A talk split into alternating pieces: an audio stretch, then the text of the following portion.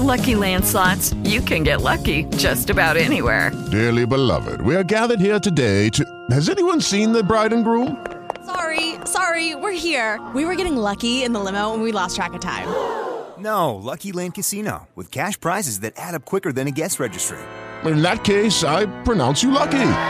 Play for free at LuckyLandSlots.com. Daily bonuses are waiting. No purchase necessary. Void were prohibited by law. 18 plus. Terms and conditions apply. See website for details.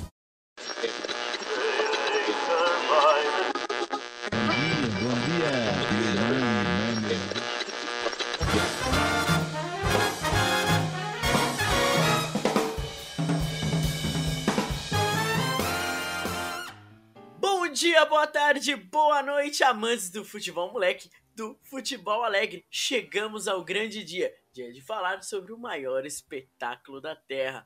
Na minha direita tenho ele que tá feliz porque ele não é tricas, ele é campeão paulista de 2022, Gabriel Burakoski. E aí, Gabira, beleza? Fala, Digo!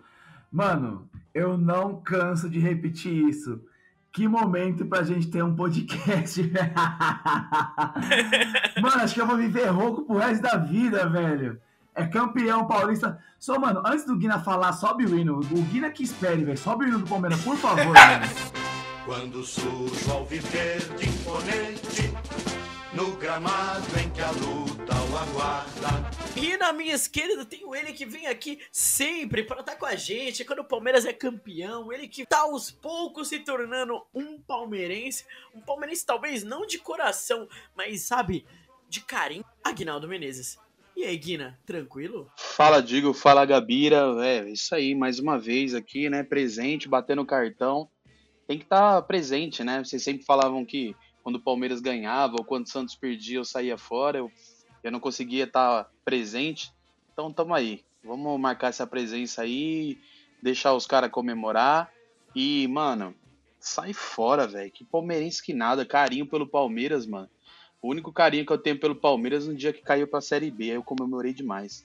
Que isso, Guina, que isso? Num momento de felicidade, todo mundo alegre, você vai vir falar de coisas tristes, coisas que são no passado, mas como disse Paulo Nobre uma vez, calma, tranquilidade, que olha, o Palmeiras vai chegar lá. E chegou para mais um título e dessa vez vamos dessa vez não, mais uma vez vamos aqui falar sobre mais um título do Palmeiras, mais um pouco para poder falar o quanto eu amo Abel Ferreira e, claro, a gente não poderia deixar de falar sobre aquele assunto que é melhor do que qualquer campeonato, maior do que qualquer conquista sobre Copa do Mundo, porque você piscou e a Copa do Mundo vem chegando aí. Então, eu sou o Rodrigo Oliveira e esse é o Wiki Golaço.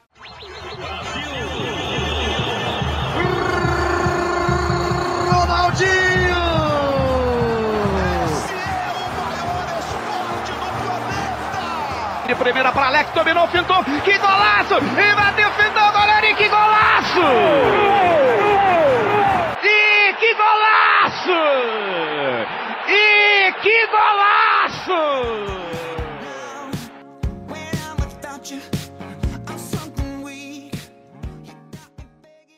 E mais uma vez viemos aqui, estamos aqui para falar sobre mais um título do Palmeiras, sobre esse jogo que foi São Paulo 0, Palmeiras 4 e Maroon 5.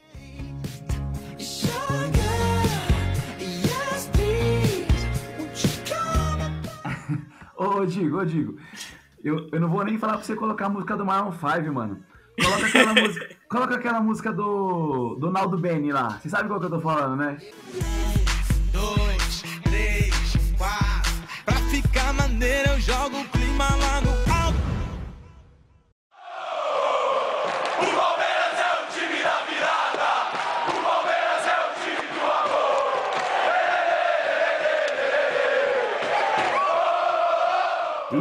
essa daí mesmo, essa mesmo, pô.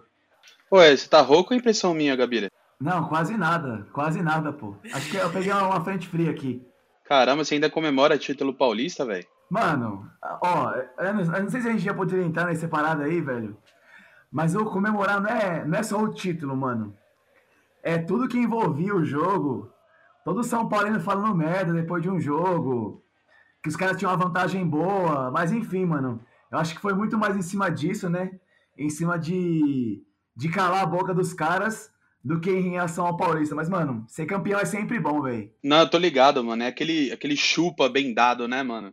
Que os caras tava falando pra caramba. Mas era uma vantagem boa, velho. Era uma vantagem boa. Esse não era um, um paulistinha só aqui, né? Esse agora virou o paulistazaço, o paulistãozão, o hiper paulista, cara. Ah, mano, acho que vocês, a gente vai acabar comentando nisso, mas tudo que, que permeou, principalmente o primeiro jogo, fez com que esse, esse jogo se tornasse muito mais importante do que era. Acho que bem no, no começo a gente estava na, na relação de, ah, se for campeão, beleza, se não for, tá bom, porque é mais uma final. Mas depois de ter perdido pro São Paulo por 3 a 1 e depois a soberba, acho que, Guina, quando você fala que eu e o Gabira nós somos soberbos tal, é porque você não viu a torcida tricolor, velho. É, velho, não. Ô, Guina, você não experimentou isso, na moral, você. Eu falo com todas as letras aqui, velho. Você não sabe o que é soberba, mano. Você não tava na, na pele dos palmeirenses, tá ligado? Ah, nossa. Tava na pele dos palmeirenses que não aguentou uma zoeirinha do São Paulo. Deus. Você não sabe o que eu sofri. Tô na nona final já, velho. Que isso, mano. Não, não, mas o, o fato eu acho que não foi nem esse, nem a, a da zoeira. Tipo, até aí normal. Mas o problema é que os caras já estavam cantando o título.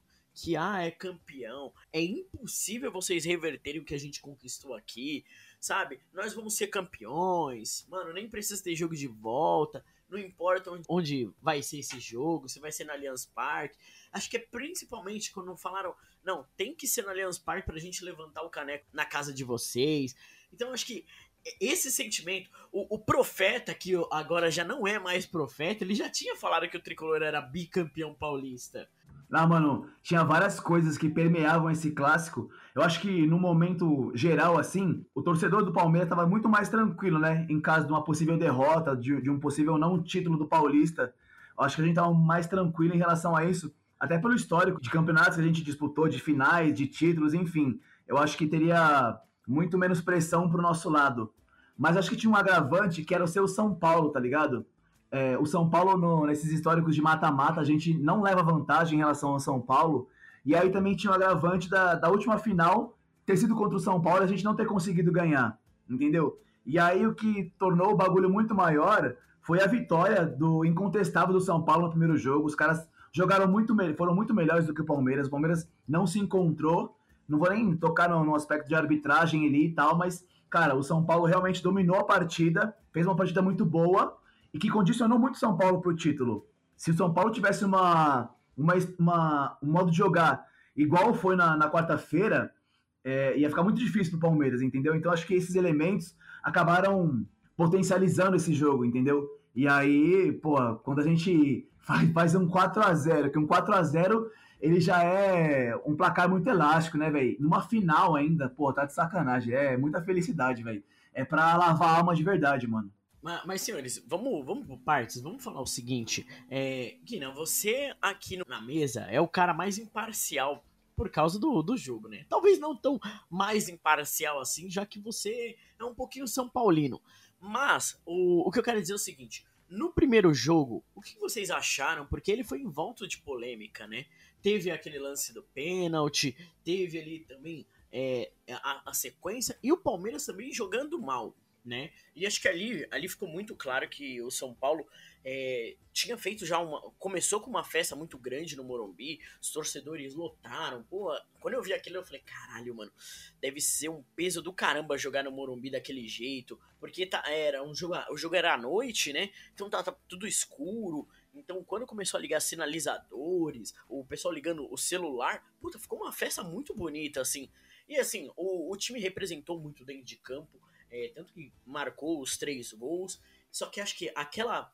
é, ter tomado aquele último gol, no, praticamente nos lances finais, né, do, do final do jogo, foi o que acendeu um pouco ali a, a chama, a esperança verde no, no time Alviverde. Mas eu acho que ali também foi o começo do- da ruína do São Paulo. Vocês, vocês concordam com isso? Não, primeiro que não tem nessa de pouco São Paulino, não, não existe isso. Quem tá ouvindo acha que, que eu torço pro São Paulo. Mano, não tem nada a ver, velho. Entendeu? Eu tava de. tava neutro nesse jogo aqui. E até tinha comentado no, no. Tinha até comentado na gravação passada que eu ia ver se eu ia assistir esse jogo. Né? Tanto é que o primeiro jogo, velhos, pasmem, eu não assisti, mano. Não assisti. Eu, eu cheguei, eu tava em casa depois do trampo. E aí comi um negócio aqui e tal. Tinha tomado um vinho. Aí na hora que começou o jogo, mano, eu tava cansado, velho. Aí quando deu mais ou menos uns 5, 10 minutos, eu já desliguei, já fui dormir. Eu só vi no outro dia, né? Mas foi a semana inteira recheada dessas informações, né? De que você tinha, do que você comentou aí a respeito do jogo e tal. São Paulo deu para ver que os caras estavam levando a sério e muito por conta do, do hype, né? Que eles tiveram do meio do campeonato para frente, né? Teve um momento do campeonato que eles estavam muito mal e, e acertaram a maneira de jogar, né? O Rogério acertou o time e fez com que a torcida, né, depois de, dos bons resultados e a classificação para a final, ficasse bem eufórica com o time, ficasse bem esperançosa. Né? Acho que é, essa questão de soberba, de, é, de torcida tal, é, é bem relativo, né? A gente zoa bastante, principalmente com, com o Palmeiras está ganhando tudo aí. Mas acho que é qualquer torcida, né, velho? Qualquer torcida aí, ainda mais sendo clássico. É, e no caso do São Paulo, que já, já tá. É, bem ganhou o Campeonato Paulista ano passado, mas a possibilidade de ganhar agora, depois de um ano muito ruim, é, que foi a temporada passada, então os caras ficam né, tentando jogar pro psicológico. Mas é aquele negócio, né? Você jogar pro psicológico, acho que com, contra qualquer time no Brasil, você consegue você consegue alguma coisa. Até deu para ver o Flamengo aí, que tomou um fumo do Fluminense aí, acabou perdendo o título carioca e tal. É, mas o Palmeiras, mano, o Palmeiras não tem como. É um time muito acertado, é um time muito bem treinado. É, não é só dentro de campo, tecnicamente falando, né? Não é só é, com a bola no pé, mas é um time muito concentrado, é um time é, que sabe o que quer no jogo e que sabe se portar de diferente maneira é, de acordo com o adversário, né? E foi o caso aí contra o São Paulo. Primeiro jogo o Palmeiras jogou nada, né? E o São Paulo tava, é, como eu tinha comentado, é, tava, tava bem, né? Tava é, com, aquela, com aquele ânimo que, que é importante para qualquer final, conseguiu um bom resultado. E mas aí depois o Palmeiras, mano, concentradíssimo dentro de casa, ainda com todos esses ingredientes que o Gabira comentou aí. Não sei, digo, se, né, respondendo a sua pergunta, se esse gol no final aí do Rafael Veiga foi o ingrediente que que culminou aí no, na vitória do Palmeiras. Eu acho que se o São Paulo tivesse feito 3 a 0 o Palmeiras tinha feito, na, fez os quatro, né? É, é claro que quando já tinha feito o terceiro já não estava mais com aquela pressão toda. É, mas eu acho que a impressão que eu tenho é que se o Palmeiras precisasse fazer quatro, cinco gols, faria. Tá? O time está muito acertado e estava muito concentrado e outra, o São Paulo não jogou nada hoje, né? Então, o... não teve jeito. Palmeiras não teve, não teve o que fazer. Mano, eu classifico de duas formas essas duas partidas aí. A primeira partida, o São Paulo fez uma partida quase perfeita contra o Palmeiras. Porque deu aquele vacilo no gol do, do Rafael Veiga. Foi quando a gente meio que se agarrou nessa esperança aí. Falou, meu, um 3 a 0 era muito difícil. E um, um, um 3 a 1 né, uns dois gols de diferença, é uma vantagem do cacete. Mas você fala, porra, 2 a 0 você consegue fazer, vai pros pênaltis e tal. E o Palmeiras fez uma partida perfeita. Eu acho que foi isso, cara. O São Paulo fez uma partida quase perfeita e o Palmeiras fez uma partida perfeita. O, os jogadores do São Paulo, acho que em algum momento ali, mas mais no comecinho do jogo, faltou um pouco essa parte emocional que o Palmeiras já tem. E eu acho que isso você não consegue construir é, disputando uma final, disputando um jogo mata-mata, ou disputando um, dois, três clássicos. Você consegue essa maturidade emocional conforme você vai disputando várias partidas. Se a gente pegar aquela partida do Palmeiras e River Plate, que a gente faz um 3 a 0 na Argentina e toma 2 a 0 aqui com 20 minutos, cara, foi uma pressão absurda. E ali sim você consegue amadurecer mentalmente. Então, quando você vê um São Paulo com dois minutos de jogo, já fazendo cera, é, já cai no jogador, já meio desesperado, você fala, mano, os caras, pelo menos na parte psicológica, os caras não tão bem, tá ligado? Porque o que que passa essa imagem? Mano, se a gente tomar um, dois gols, ferrou, tá ligado? Os caras vão vir com tudo, e foi o que aconteceu. Eu não consegui ver a imagem de qual jogador que era, mas quando o Palmeiras faz o segundo gol com, com o Zé Rafael, eu não consegui ver o jogador, mas tem um cara que leva a mão pra cabeça, tá ligado? Tipo, mano, ferrou. Então, eu acho que essa partida do Palmeiras foi muito perfeita, muito em cima dessa maturidade emocional que a gente construiu ao longo dessas, dessas nove finais que a gente disputou com o Abel Ferreira e ainda pegando um pouco do trabalho do, do, Luxemburgo, né? Que a gente foi finalista do Campeonato Paulista contra um Corinthians que a gente não ganhava faz tempo um Campeonato Paulista e também tinha um fator emocional gigante lá e a gente conseguiu sair vitorioso. Então é um time que ele vem né, nessa, nessa pressão psicológica faz tempo, cara.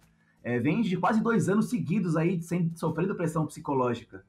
Então o grupo inteiro tá de parabéns é, aquele cara que quer arrumar alguma coisa para falar do, do, Abel Ferreira agora, cara, é, um cara que, desculpa, mas não consegue enxergar o futebol ou, ou, fica caçando pelo em ovo, tá ligado? Porque o cara já mostrou que ele consegue jogar bem no contra-ataque, ele já mostrou que ele consegue jogar bem. Mauro César? Puta, os caras sempre conseguem, mano. O Mauro César e o Sormani, os caras são mestres em, em arrumar alguma coisa, tá ligado?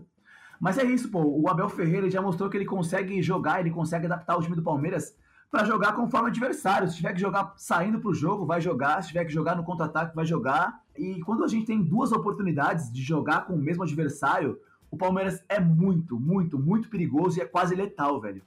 De novo, eu vou voltar na partida contra o River Plate, que a gente deu bobeira pra caramba, mas a gente pega a partida contra o São Paulo na Libertadores, que a gente teve duas oportunidades de jogar contra ele. A partida é perfeita. A gente pega as duas partidas contra o Atlético Mineiro na Libertadores, perfeito também. A gente pega essas duas partidas contra, contra o São Paulo agora na final do Paulista. Cara, a gente jogou nada. Não jogou nada no primeiro jogo. E aí falou, mano, se a gente entrar assim no segundo, no segundo jogo, velho, a gente não vai conseguir ser campeão. Do jeito que o São Paulo entrou, a gente não vai conseguir ganhar.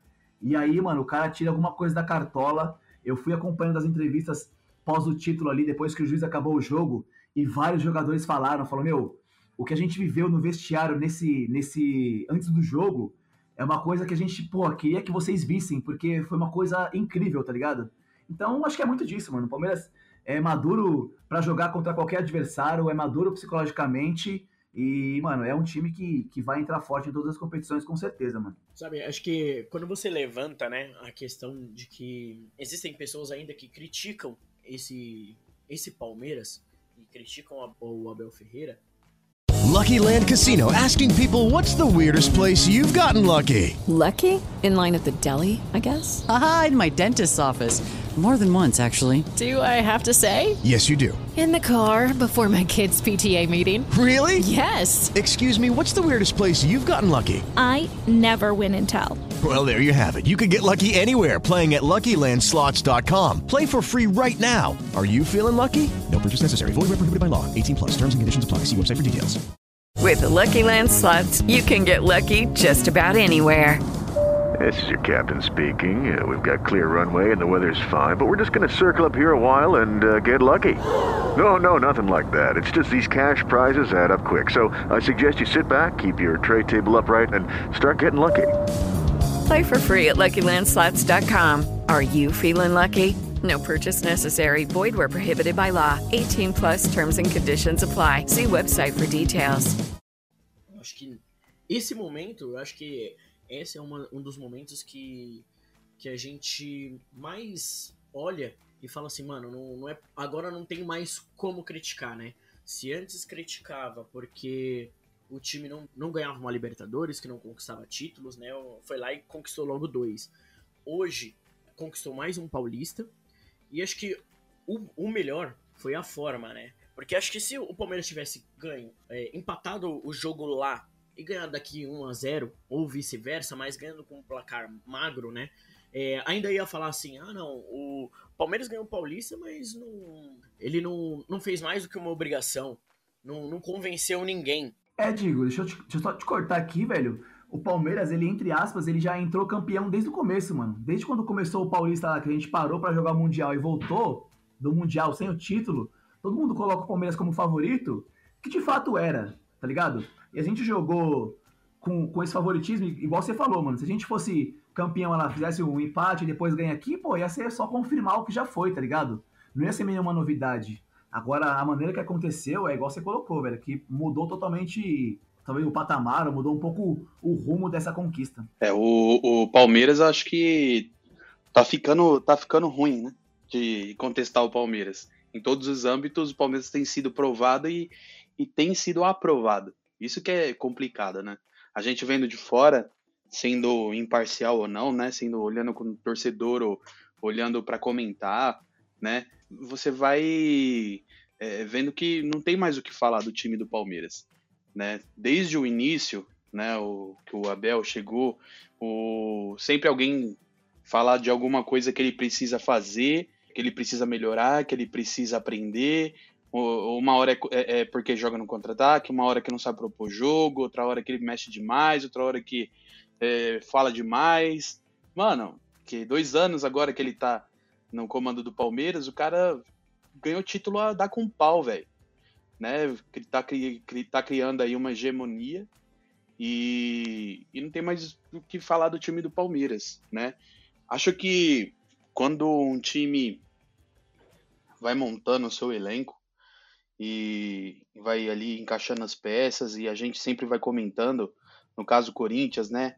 Poxa, tá ruim, agora vai vir um, vir um pessoal de fora, né? Precisa acertar o meio-campo, precisa acertar o ataque, o ataque não faz gol, precisa acertar o meio-campo, aí, né, sempre tem alguma alguma peça ou outra para acertar chegou os caras, pô, mas agora tem que entrosar com o técnico, agora precisa é, dar coerência entre o, o, o, que o técnico tá querendo e o time, né? Não só o Corinthians, mas qualquer time a gente fala isso, né? O próprio Flamengo, enfim, outros. E a gente vai comentando que o time tá sempre precisando melhorar alguma coisa.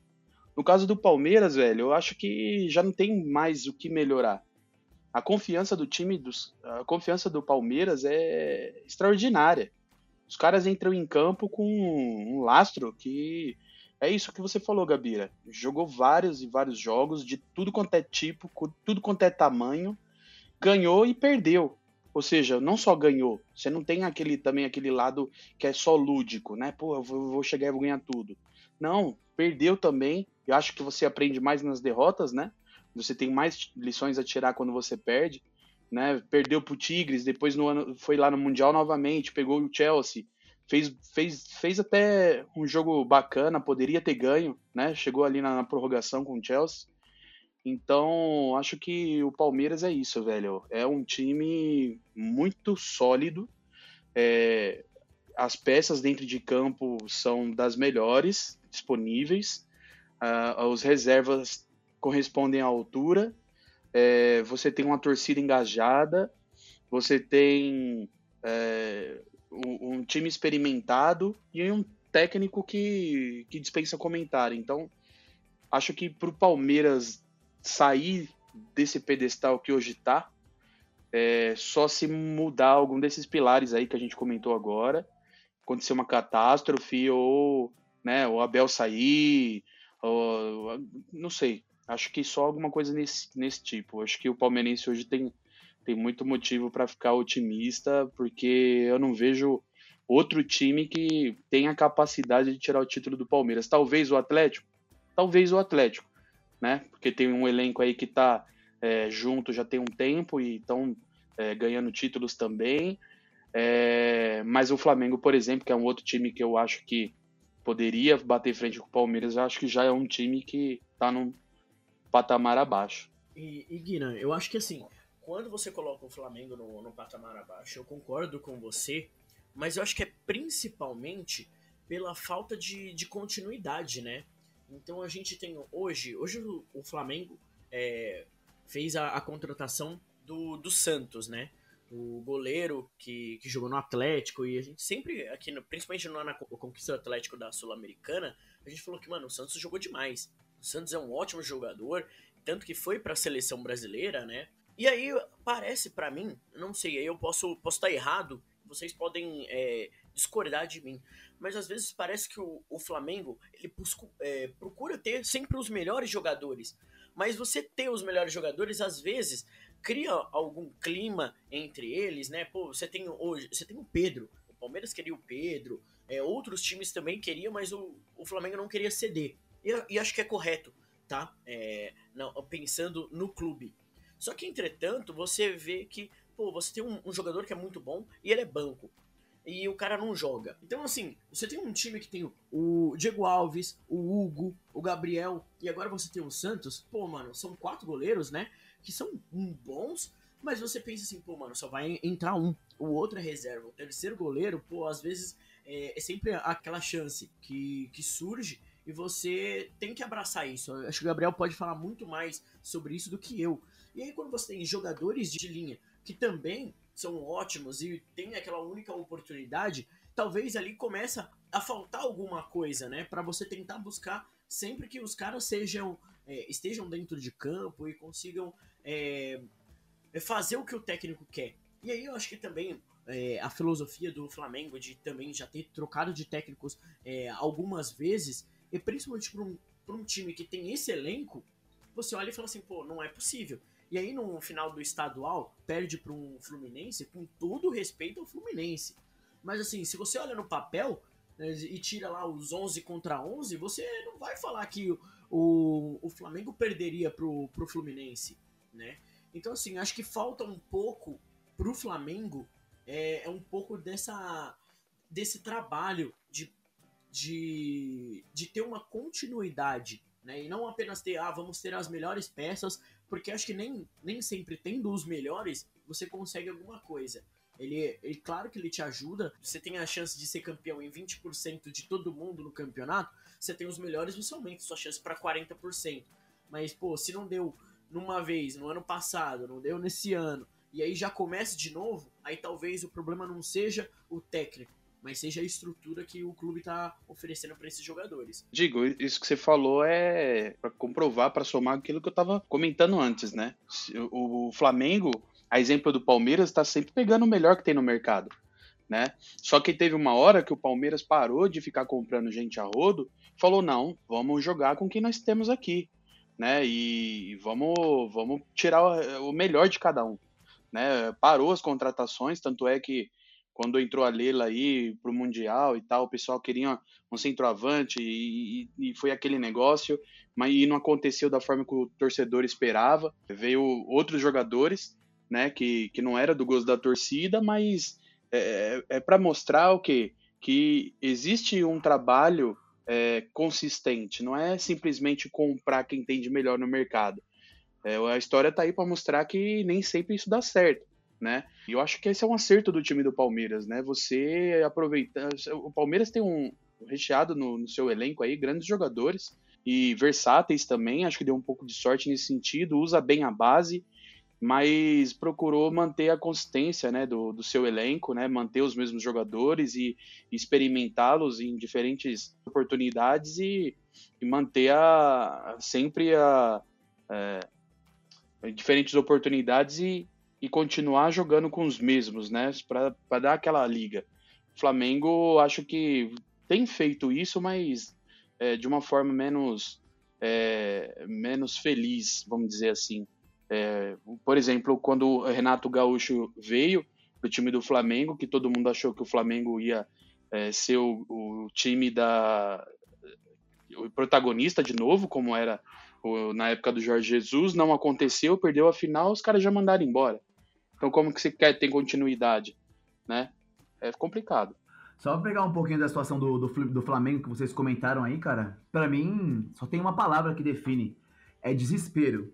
Os caras pararam em 2019, que fez uma puta campanha com o Jorge Jesus, e aí, mano, a gente não tem o que falar, mas os caras pararam em 2019. Achou que aquilo ia se repetir, ia ser, ia ser daquela forma sempre, e que não precisava se esforçar muito porque ia acontecer. Era uma coisa que naturalmente o Flamengo ia ser campeão, tá ligado? Pelo time que tem, pela, pela, pelas campanhas que vinham fazendo e tal. Mas enfim, é, e aí os caras dormiram em cima disso e os caras ficam, são viúva do Jorge Jesus. Desculpa, o cara não vai voltar e os caras ficam falando do cara, não vai voltar. E os caras, mano, já contratou Rogério Ceni, já contratou o Renato Gaúcho, que era o melhor treinador do país. Eu ainda continuo achando o cara bom. Mas o, o, o, Flamengo não, não tem um pouco de paciência, velho. Deixa o cara lá, deixa o cara trabalhar, pô. Igual o Guina comentou agora. O cara perdeu uma Libertadores num lance individual ali, né? Tudo bem que o Palmeiras foi melhor, eu acho que o Palmeiras foi melhor na partida, mas Foi um lance individual, um erro individual, mas, cara, mantivesse o cara lá dentro, pô. Mantivesse o cara no comando. E, e só para voltar um pouco aqui no Palmeiras, que o Guina comentou um ponto que eu acho bastante interessante também, que foi justamente quando o Palmeiras parou de contratar todo mundo, né? Pô, pegou o Borja lá, melhor jogador da América, pegou o Guerra. Nenhum dos dois conseguiu dar o retorno que o Palmeiras esperava, embora o Borja tenha sido artilheiro da Libertadores, né, das edições que disputou e tal. E aí trouxe o Lucas Lima, trouxe vários jogadores, vários jogadores medalhões, né, ganhando muito e tal. E quando a gente falou, porra, vamos parar com isso, vamos olhar um pouco para a base. Mas esse olhar para a base não foi tipo, parei de gastar e você se vira com a base. Não, foi um trabalho que foi feito, cara.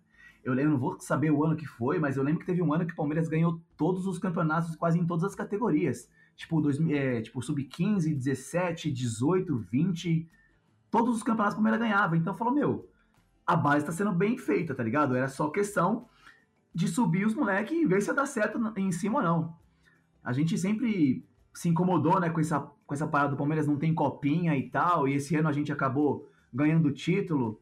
É, mas a, o, o, intuito da copinha, né, o intuito da, da base é revelar jogador. E há quanto tempo o Palmeiras não revelava um jogador? O Palmeiras revelou o Wagner Love, depois ficou um hiato do caramba e revelou o Gabriel Jesus, aí também a gente já vendeu logo e ficou sem, sem, sem nenhum moleque da base. E agora, mano, agora a gente já tem quase um time inteiro da base do Palmeiras. Tá ligado? O Verón que se machucou pra caramba, né? O Verón que, que voltou agora, a gente, pô, falar de, de Patrick de Paula, falar de, de Danilo, de Gabriel Menino já é chover numa olhada, porque os moleques já são realidade. Mas ainda a gente tem o Renan, mano. O Renan que era zagueiro, jogou de lateral e tá, tá indo embora agora pro, pro Red Bull Bragantino. Enfim, o Palmeiras fez um trabalho para conseguir usar a base, tá ligado? Não foi, pô, ver se tem alguém lá e joga, tá ligado?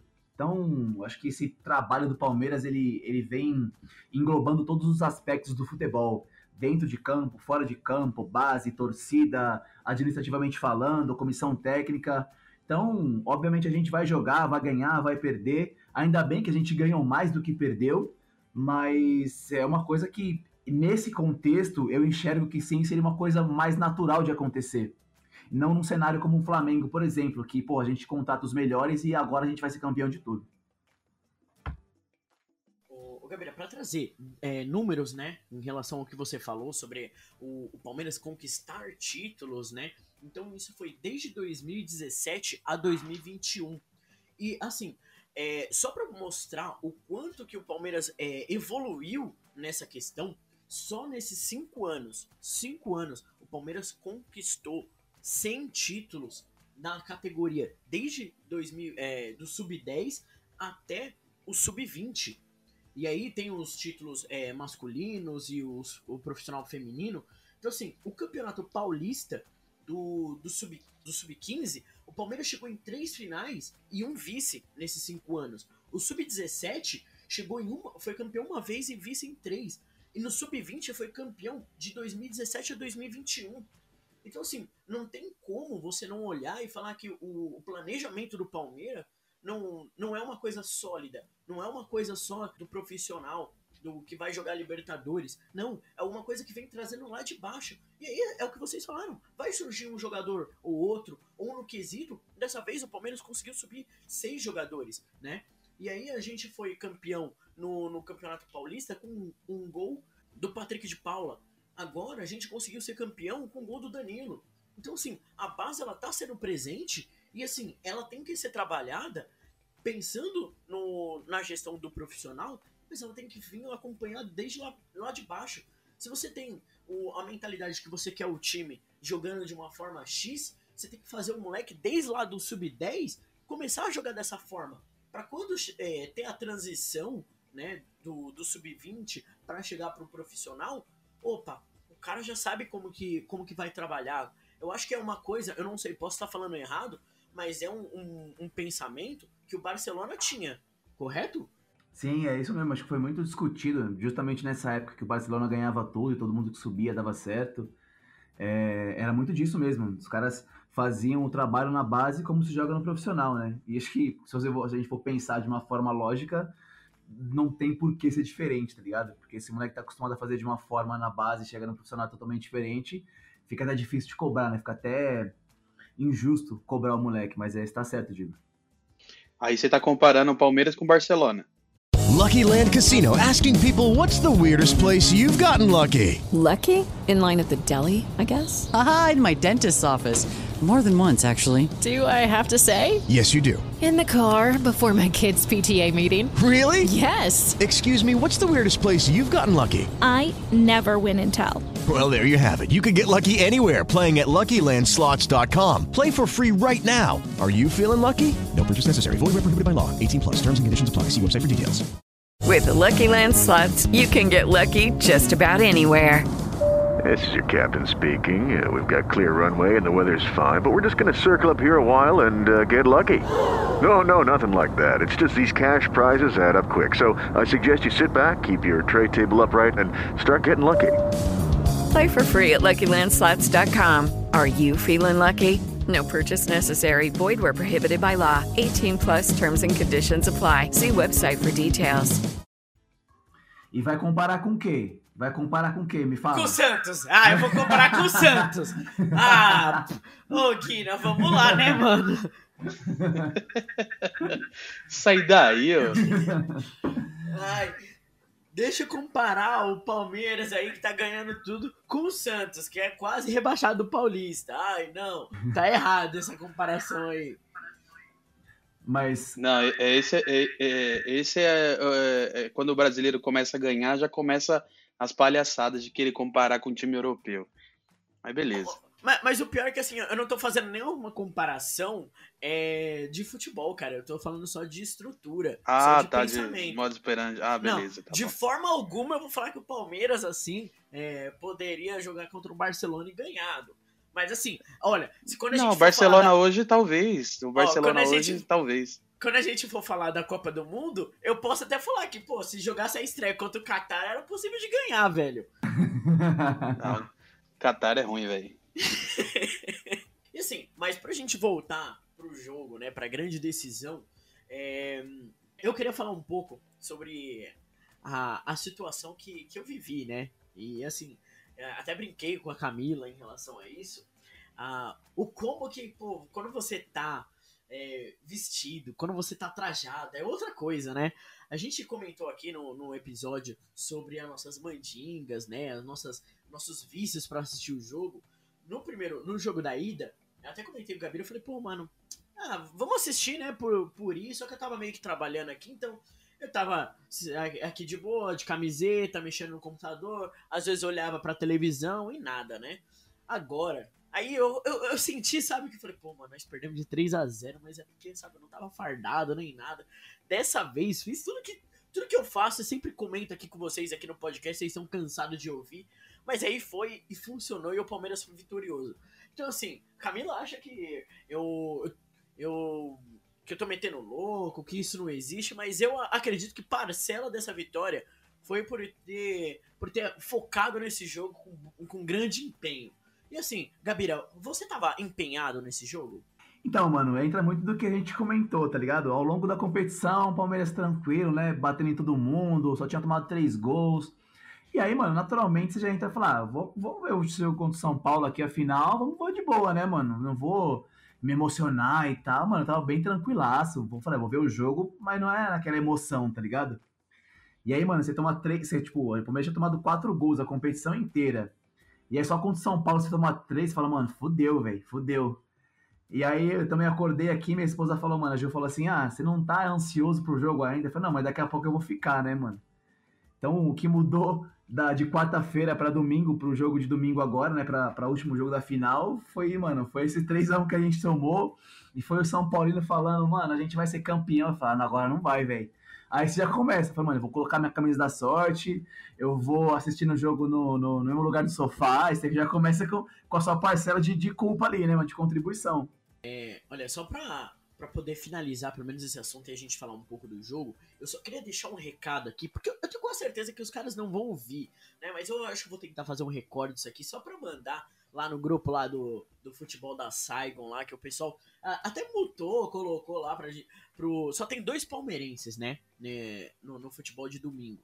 O resto do grupo é totalmente feito com os São Paulinos. Acho que tem 20 pessoas no grupo, 10 são, core- 10 são São Paulinos, 3 são corintianos, e tem dois, e, e tem dois palmeirenses, né? Então, assim, os caras já mutaram eu e o outro rapaz, porque, mano, no jogo de hoje os caras já estavam todo mundo uniformizado. Os caras já tava, não, mano, você é meu vice. Ah, quero ver como que você vai jogar domingo que vem tal. Mano, os caras ficaram caladinhos, já mutaram.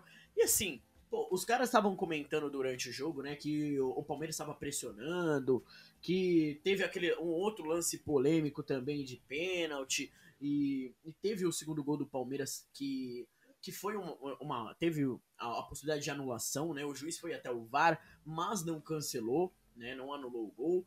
E o Palmeiras é, jogou muito mais e foi campeão.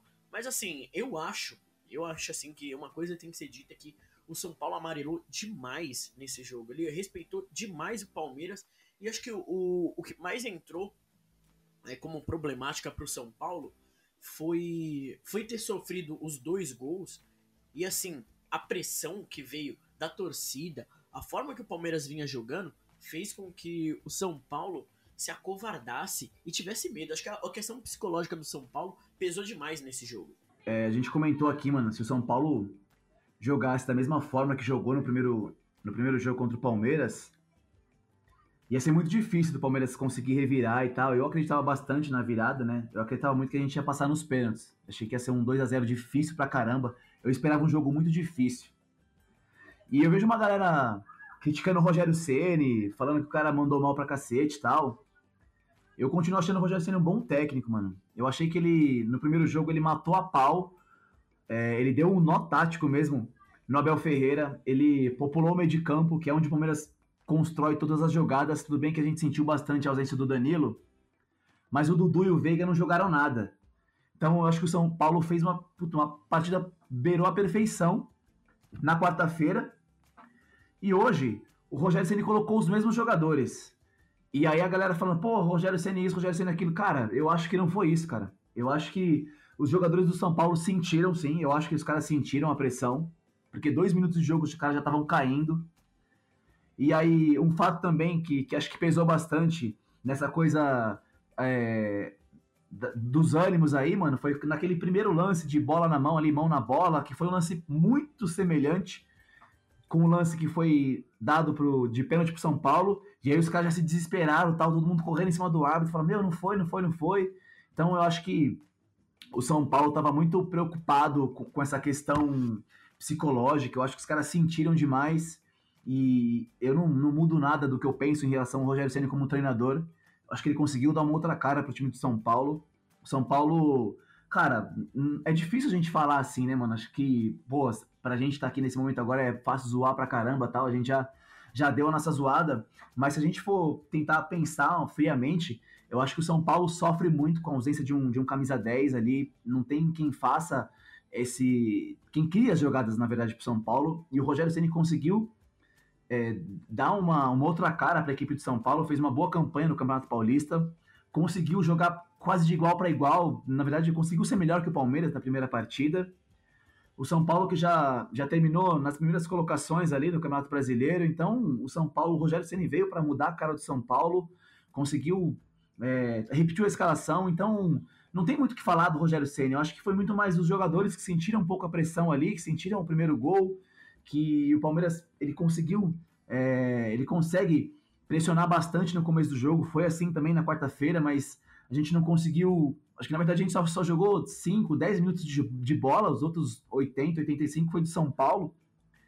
E aqui no Allianz Parque foi a mesma coisa, só que a gente conseguiu o gol logo no comecinho, assim, né, nos 20, acho que foi o, gol só aos 21 minutos. Então, a galera que, que tá meio emocionada aí, falando que a culpa é do Rogério, eu acho que o Rogério Ceni ainda vai dar, dar bastante alegria. Né? Não sei se vai, se vai se resultar em título pro, pro, pro São Paulo, mas que ele conseguiu mudar a cara do São Paulo, que ele conseguiu devolver um pouco o ânimo, né, pro, pro torcedor do São Paulo. Eu fiquei com essa impressão, entendeu? É, fica difícil a gente da gente criticar o São Paulo de alguma forma, porque, mano, é a segunda vez que ele é finalista do, do Campeonato Paulista. Fez uma boa campanha no Brasileirão. Há alguns anos também já fez uma boa campanha, acabou entregando o título lá no, no, no finalzinho para o Flamengo, mas enfim, o São Paulo carece de, de um meia de criação muito bom e tem que se reforçar um pouco mais, mas não, não colocaria a culpa no Rogério Senna nesse último jogo. Eu acho que é isso. Eu concordo muito com você, Gabira. Eu, eu entendo que o São Paulo hoje ele estava muito preocupado com outra coisa, né? Talvez pelo lado aí mais de da arbitragem ou é, tentar mesmo segurar o jogo, mais pensando no detalhe do jogo do que propriamente jogar bola. Vê um time muito apático. É, também tem, acho que é, parte do Palmeiras aí. O Palmeiras engoliu o São Paulo, né? Foi avassalador durante os 90 minutos. Mas a postura do time do São Paulo era de quem queria segurar a partida, se queria segurar o resultado, é, fazer cera e, enfim. É, acho que talvez seja é, uma parcela de culpa sim do Rogério. Não acho que completa, não botaria tudo na conta do Rogério, até porque os jogadores que entram e fazem a, a diferença, eles que, que colocam a bola na rede, eles que vão ali protagonizar. E, mas eu acho que o Rogério poderia ter proposto o jogo de uma forma diferente. Eu não sei, é difícil falar, porque o Palmeiras estava tava muito bem no jogo, né, velho? Então, é, se põe um time muito para frente, o Palmeiras pega muito espaço lá atrás e acaba tomando vários gols também, mas é, vale lembrar que no ano passado o Crispo fez isso, né? Quando pegou a segunda partida contra o Palmeiras, segurou, jogou o Palmeiras para o campo de defesa. E isso foi um trunfo para ele, né? E que foi onde o, acho que o São Paulo conseguiu vencer, que foi nessa surpresa aí de jogar o Palmeiras para trás, né? Não sei se essa era a, a, a formação, a maneira é, certa de se portar em campo hoje, né? Até porque estava jogando dentro do Allianz e tal, mas é, não sei, né? Não dá para não dá para gente é, ter completa certeza, é, mas eu acho que, assim, a, a priori, o trabalho do Rogério é um trabalho que merece destaque. Chegou na final do Paulista e uma final contra o Palmeiras, perdeu uma final contra o Palmeiras, não é uma catástrofe, não é um, um resultado para você colocar o trabalho do cara em xeque, porque é completamente possível, é, é, na verdade é muito natural que se perca para o Palmeiras, né, uma final de campeonato né? É ruim, é péssimo, mas é, existe um trabalho em andamento. E eu acho que seria muito ruim hoje o torcedor ou a diretoria acatar de mandar o Rogério embora ou querer trocar de treinador nesse momento. Acho que não é essa a, a ideia. Eu, eu acho que o Rogério ficando no São Paulo, é, e aí sim, durante o, o, ano a gente vê como que o time vai se portar. É, eu acho que ele merece essa, esse, é, ele merece essa chance de continuar é, treinando o time, de, de tentar fazer alguma coisa diferente. Acho que é isso, velho. Eu, eu tava na minha, na minha sogra hoje, teve uma feijoada lá, que foi aniversário da minha cunhada, né? Da, quando deu quatro horas ali, a gente sentou, vamos, fomos assistir o jogo. Foi notória ali a, a, a superioridade do Palmeiras, né?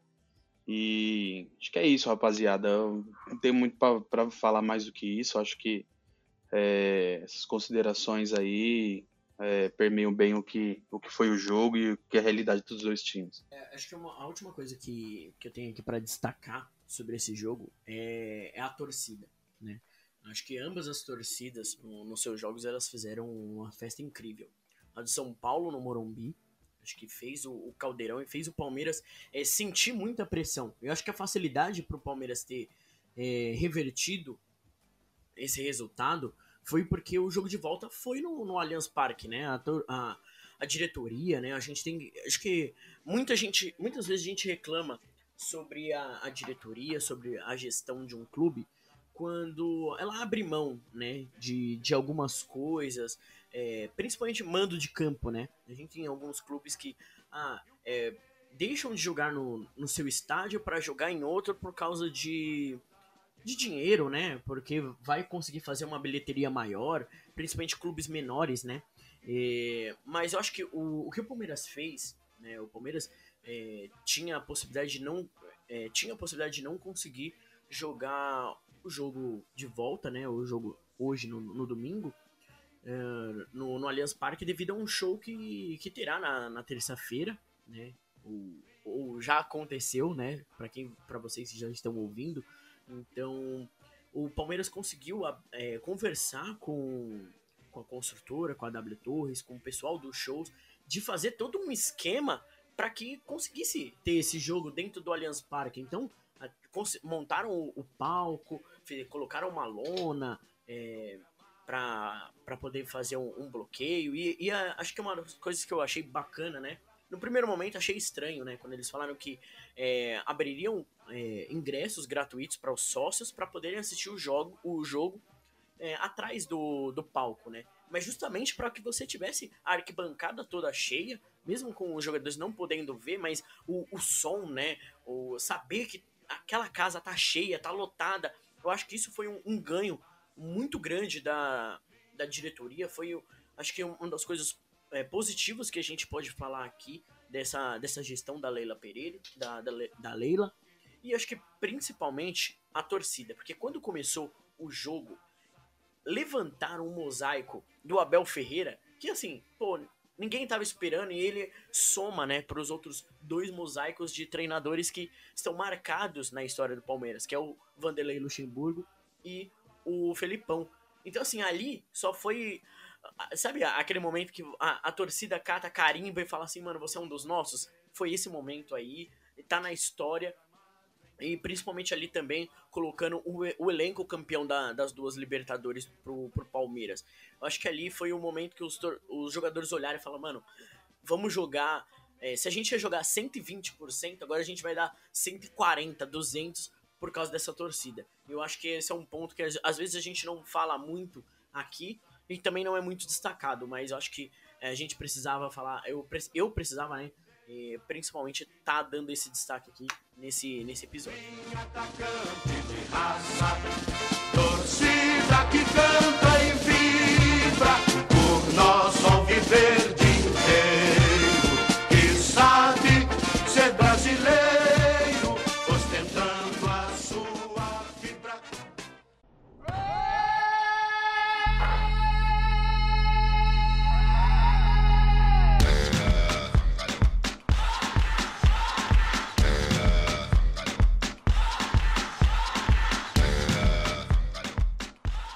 Senhores, e como a gente não poderia deixar de falar, essa semana teve o sorteio dos grupos da Copa do Mundo, que está aí, está chegando. Então, assim, é, para alguns, principalmente acho que pro Guina, o futebol já tinha meio acabado, ia só voltar só no, no Brasileirão.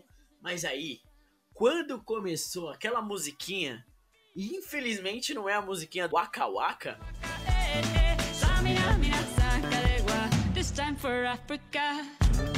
É uma outra que não é tão boa assim, mas ela veio e já surgiu aquele clima de Copa do Mundo, onde você já fala, porra, mano, é seleção, mano, vamos ser campeão, o Hexa vem, porque, mano, o Tite não perde, a gente aqui podia ter macetado o Tite, a gente falou algumas coisas, mas, mano, agora nós somos torcida aqui, só pensa em uma coisa, Brasil Hexa. E a gente teve os grupos, né? O grupo A ele é formado por Catar, Equador, Senegal e Holanda. No grupo B, a gente tem a Inglaterra, o Ian, os Estados Unidos e o vencedor da refrescagem europeia, que vai ser entre Escócia, Ucrânia ou Gales. No grupo C, a gente já tem a Argentina, Arábia Saudita, México e Polônia. O grupo D a gente tem França, Dinamarca, Tunísia e o vencedor da outra refrescagem, que é entre Emirados Árabes, Austrália ou Peru. O grupo é formado por Espanha, Alemanha, Japão e o vencedor da refrescagem 2, que é entre Costa Rica ou Nova Zelândia. No grupo F, a gente tem Bélgica, Canadá, Croácia e Marrocos. No grupo G, que é o grupo do Brasil, a gente tem Brasil, Sérvia, Suíça, Camarões e fechando os grupos, a gente tem o grupo H com Portugal, Gana, Uruguai e Coreia do Sul. E aí, vocês acham que o Brasil é, passa com tranquilidade no, nesses grupos? Vocês acham que o grupo da morte é esse grupo E? O que vocês acham? Acham que na final vai dar aquele Brasil e França? É, mano. No dia que foi uh, o sorteio ali na sexta-feira, né? Quando começou o dia que eu, que eu lembrei que tinha um sorteio dos, dos grupos da Copa, Falei, caramba, mano, o bagulho tá acontecendo. E é o que você falou, mano. Quando começa a tocar musiquinha, cerimônia, é... o pessoal tava falando que é, é é um dos, dos eventos que tem a maior audiência da- do mundo, né? Perde, acho que só para a abertura da Copa e o próprio encerramento da Copa. Então é, meu, é, é- por, por aí você já tira, né? É surreal, velho. O mundo inteiro a gente pode estar focado em outras coisas, pensando em outras coisas, até no próprio esporte, é, falando de, dos nossos times e tal, mas quando vem esse bagulho da Copa do Mundo, tem que parar e, e aí você já começa a ver dentro de você aquela emoção já, já surgindo, né? Pelo menos no meu caso, eu suspeito para falar, eu adoro a seleção brasileira, adoro Copa do Mundo. É, a gente vem aí numa, numa relação meio conturbada, né? Eu com a seleção, e acho que não só eu, mas a torcida brasileira vem na relação meio difícil com a, com a seleção brasileira, porque os resultados não são bons. Por mais que na eliminatória a gente vá bem, Copa América, esses torneios assim, a gente acaba indo bem. É, o que vale mesmo é a Copa do Mundo, né? Agora em ano de Copa, né, pós-pandemia, acontecendo um monte de coisa, fica aquele gostinho de, poxa, precisamos ganhar essa, né? Já vamos, já vão fazer 20 anos que a gente não, desde a última conquista, né? Se não ganhar agora, vão ser 24 anos agora, só em 2026. Então, é, o Brasil precisa, precisa ganhar, né? Precisa fazer pelo menos é, melhor do que tem feito nas últimas edições, né? Uma semifinal que toma 7 a 1 e uma outra quarta de final é, é pouco para a seleção brasileira. Mas é isso, digo. Acho que no, no sorteio em si dos grupos da Copa, é, acho que está muito equilibrado. Não tem aquela aquele grupo que você fala, meu, esse grupo aqui tá muito difícil. É, acho que talvez o grupo E, né? Igual você mesmo comentou, de é, Espanha, Alemanha, Japão e um ainda que vem da repescagem. Pode vir aí um, uma seleção forte. Então, talvez esse, grupo aqui um pouco mais equilibrado. A Alemanha que estava até na expectativa que viesse para o grupo do Brasil, e eu mesmo gostaria muito que viesse uma seleção mais forte para o grupo do Brasil. Até para você chegar nas oitavas já meio experimentado, mas não, não foi o que aconteceu. E é isso, mano. Acho que Copa do Mundo é isso, né? O início aí, o sorteio dos grupos da Copa. É, começar a montar aqui no, no videogame já o, o, os grupos e começar a jogar. Aquele negócio lúdico, né? Que a gente faz quando é criança e vai crescendo e continua fazendo a mesma coisa. Daqui a pouco já é, decora o grupo da Copa e bora para novembro, que, que é quando acontece aí. A gente com certeza vai ter muita emoção. Ô, Guilherme, mas você acha que o Brasil vai passar fácil desse grupo? O que, que você acha, velho? Mano, é o grupo quase que igual ao grupo da, da Copa de 2018, né, mano? É, Sérvia, Suíça, faltou só a Costa Rica. Mas a Costa Rica não tá na Copa, não poderia ser. Né? Mas a é, Camarões estava na Copa de 2014. Né? E eu lembro que nesse jogo o Neymar deitou, meteu cinco, né? O Brasil meteu cinco no, no Camarões. E, porra, é, acho que esse grupo é, tem um nível de dificuldade, acho que médio. É, a Sérvia é uma seleção que merece uma atenção, a Suíça sempre se fecha muito, então é uma seleção encardida de jogar contra, né? É, e Camarões é a seleção africana, né, meu? Os caras sempre acabam aprontando alguma coisa. Tem alguns jogadores dessas, dessas seleções que jogam na Europa, jogam na Premier League, né, alguns conhecidos aí, mas eu acho que é um grupo não mais do que médio. Acho que o Brasil, passando desse grupo aqui, pode pegar já na próxima, no, nas oitavas de final, Portugal, Gana, Uruguai ou é, Coreia do Sul. É, talvez pegue uma seleção ainda nesse nível, né, dos, das seleções que tem aqui no grupo, que eu acho que Portugal vai passar em primeiro, e aí eu acho que começa a ficar mais difícil mesmo lá para as quartas de final. Aí o bicho pega. Mas eu acho que até as oitavas de final para o Brasil vai ser tranquilo, como vem, vem sendo aí os últimos anos. Cara, eu penso muito igual você, velho. Em relação até ao grupo da morte, eu acho que a gente não consegue não falar outro grupo que não seja o grupo E. É, pô, a gente tem o Japão ali, mano, mas se a gente lembrar da última Copa, o Japão vendeu caro a derrota pra Bélgica ali, né, mano? Foi um jogo bastante disputado. E a gente, pô, tava até torcendo pro Japão pra gente pegar em tese uma seleção um pouco mais fácil. Mas enfim, a gente tem Espanha ainda e a, e a própria Alemanha, e ainda mais um representante da repescagem que vai, que vai completar esse grupo aí. Mas, cara, em relação ao, ao, grupo do Brasil, eu acho que das configurações que tinha, talvez essa seja a configuração que, que deixa a gente até um pouco mais tranquilo. A gente tinha a possibilidade de, de ter a Holanda no nosso grupo, de ter a, a, Alemanha no nosso grupo. E a gente e acabou, acabou não acontecendo, né? Que o Cafu deu a sorte pra gente ali. Então eu vi, eu vi muita gente falando, pô, é um grupo fácil, é um grupo difícil, não sabe o que, que é. Eu acho que dentro das configurações que a gente tinha, essa foi a melhor coisa que aconteceu. O pessoal falou muito né, da, da Sérvia, que é um time bastante encardido e foi líder do grupo na, nas eliminatórias da Copa da. Nas eliminatórias para a Copa, né? Ali na Europa e acabou mandando Portugal para repescagem.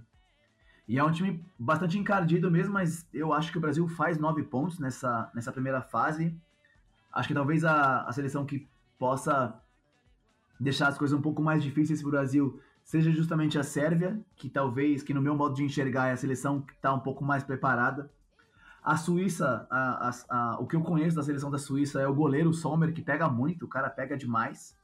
E o pessoal fala de Camarões e tal, é sempre um adversário, acho que todo adversário na Copa tem um seu quê de dificuldade, até por ser Copa do Mundo e você tem poucas possibilidades de, de erro.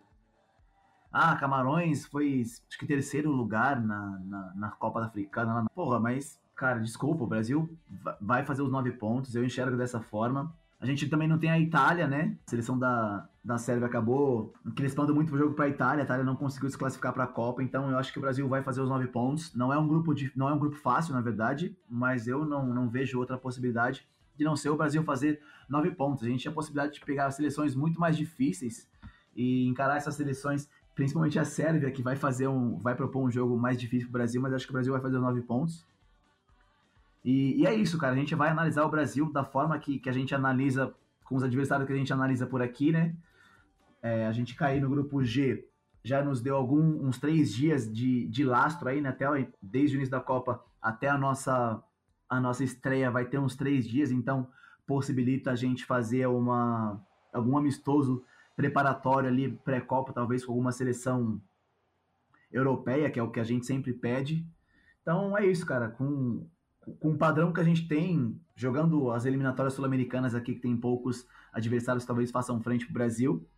O Brasil é indiscutivelmente o melhor país daqui, né? Melhor seleção. O Tite, entre tudo, aqueles que gostam e que não gostam, mas o cara fez um trabalho irretocável mais uma vez nas eliminatórias, recorde de pontos.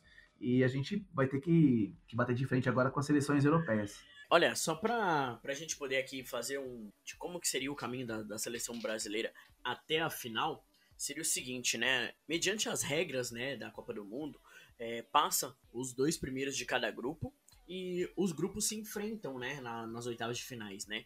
Então o primeiro do, do grupo A enfrenta o segundo do grupo B e vice-versa. A mesma coisa entre grupos C e D e e F e G e H. Então, o Brasil, é, imaginando assim, claro que passariam nenhuma zebra, né? Apenas é, seleções que a gente imagina que, que sejam mais poderosas, né? Então a gente teria o Brasil podendo enfrentar Portugal ou Uruguai nas oitavas de final. Nas quartas de finais, nós pegaremos alguém do grupo E e do grupo F. Então a gente poderia pegar a, a Espanha, a Alemanha ou a Bélgica, né? E depois a gente poderia pegar na, na semifina, nas semifinais, é, ter um confronto entre Argentina e Holanda. É, imaginando que afinal a gente poderia pegar Inglaterra ou a França. Então, assim, é um caminho é, que seria, a, até o momento, né, quando a gente fala, ah, o grupo do Brasil é um grupo fraco, né? Teoricamente, sim. Mas depois, até você chegar à final, vão ser só pedreiras.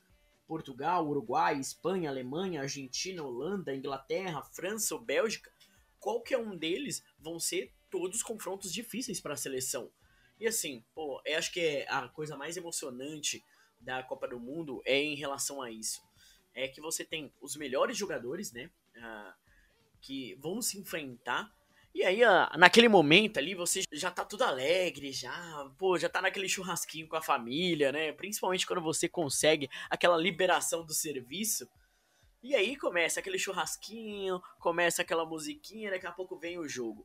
E aí, cara, não tem como você não, não ficar esperançoso, não vibrar por cada lance, por cada dividida de bola. Porque, mano, é a seleção. Sei lá, a Copa do Mundo, ela tem esse, esse sentimento, essa força que é diferente de qualquer outro campeonato, né? Mesmo quando você é apaixonado pelo clube, tá numa final, sabe? Mas a, a Copa do Mundo, ela consegue é, abraçar até que não assiste, né? Até aquele cara, a, aquelas pessoas que não, não veem o futebol, quando chega a Copa do Mundo, é todo mundo assistindo. E assim, é claro que todo mundo abraça e a gente quer que a, o Brasil ganhe, mas e sempre tem alguém que vai dizer aquela, é, aquela frase que vai ser a seguinte: Ah, essa é a última Copa do Messi, então a Argentina podia ser campeã nesse ano, já que a gente esperou 20 anos, espera 24 para ser hexa. Isso vai me dar um ódio se eu ouvir isso do meu lado. Não, isso aí não existe, mano. Isso é torcer pra Argentina, é torcer pro inimigo. Já não tem como, não.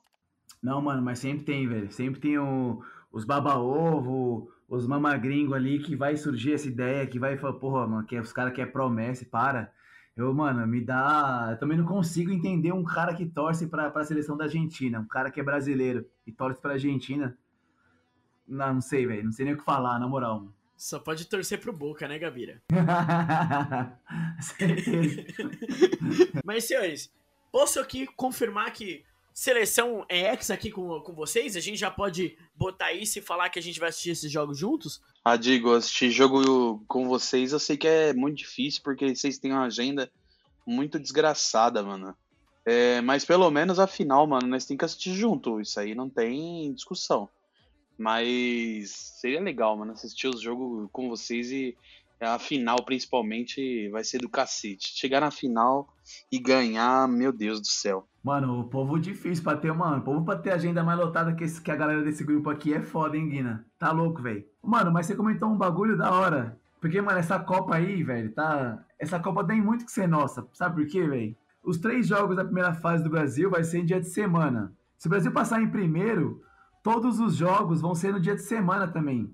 Só a final que não tem como, que toda final de Copa do Mundo é no domingo. E aí não tem como. Mas, mano, o Brasil passando em primeiro é todo jogo no dia de semana. Então, mano, a gente tem que se reunir, fazer alguma coisa.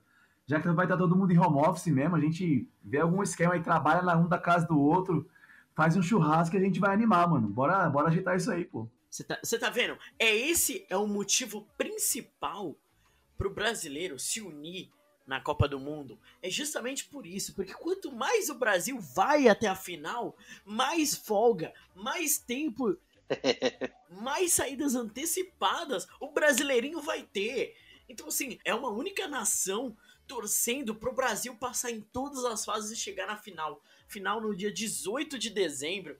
Cara, eu, eu espero muito, de verdade, que desde ali do dia 21 de novembro a gente já comece a se planejar pra 18 de dezembro a gente assistir junto. E, mano, olha, se eu estiver até lá, eu estiver empregado, eu falto no, no trabalho só pra poder me reunir com vocês. Ó que tá gravado, hein, mano? Quero só ver. Pode pá, pode pá. Não, esse aí é concorrente. então é isso, a gente pode encerrar aqui o nosso programa.